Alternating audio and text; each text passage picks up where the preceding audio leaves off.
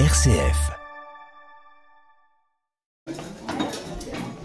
C'est l'heure de dresser les tables de Noël dans le café chez Daddy de la Croix-Rousse. Une vingtaine de couverts, nappes blanches et rouges pour l'occasion, mais aussi des petits Pères Noël posés sur la table et des petits sapins faits par les adhérents avec Valérie qui gère le café.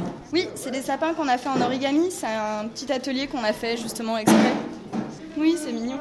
Tout le monde ici met la main à la pâte, même les adhérents de chez Daddy, des personnes âgées en recherche de ces moments conviviaux et intergénérationnels comme, ça, Pierre. parallèle au bord ou comme ça.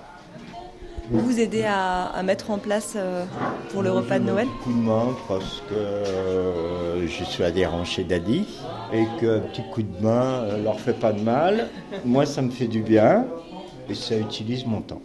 Danielle est aussi venue aider. Elle n'est pas retraitée mais fait partie d'une autre association, les Petites Cantines à Lyon, association qui participe à ce repas intergénérationnel et elle en est ravie.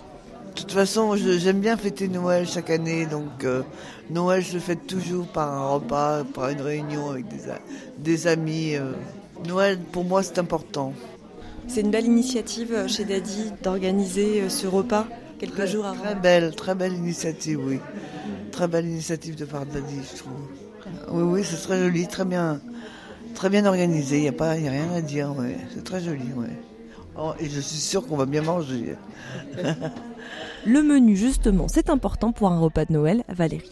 Alors, en entrée, on va avoir un velouté, suivi d'un parmentier de canard euh, à la butternut. Et en dessert, euh, on va avoir un fondant au chocolat avec une mousse à l'orange et un strudel aux pommes avec une glace au miel. Et c'est la première fois, sans doute pas la dernière, que chez Daddy organise un repas de Noël intergénérationnel avec l'association des petites cantines. En fait, euh, on a organisé un tirage au sort parce que vu qu'on a beaucoup d'adhérents, on ne pouvait pas se permettre de dire bah, c'est le premier arrivé, le premier servi. On voulait quelque chose qui soit juste pour tout le monde. Donc ils ont tous mis leur nom avec leur choix de menu dans un petit papier. On a fait une petite urne euh, en forme de cadeau de Noël et après on a tiré six personnes qui peuvent venir juste mettre les pieds sous la table. Le repas on le propose à 10 euros et après euh, ça permet que les cuisiniers du coup ils viennent euh, cuisiner et donc du coup ils vont d'office au repas et les personnes tirées au sort elles peuvent en profiter également.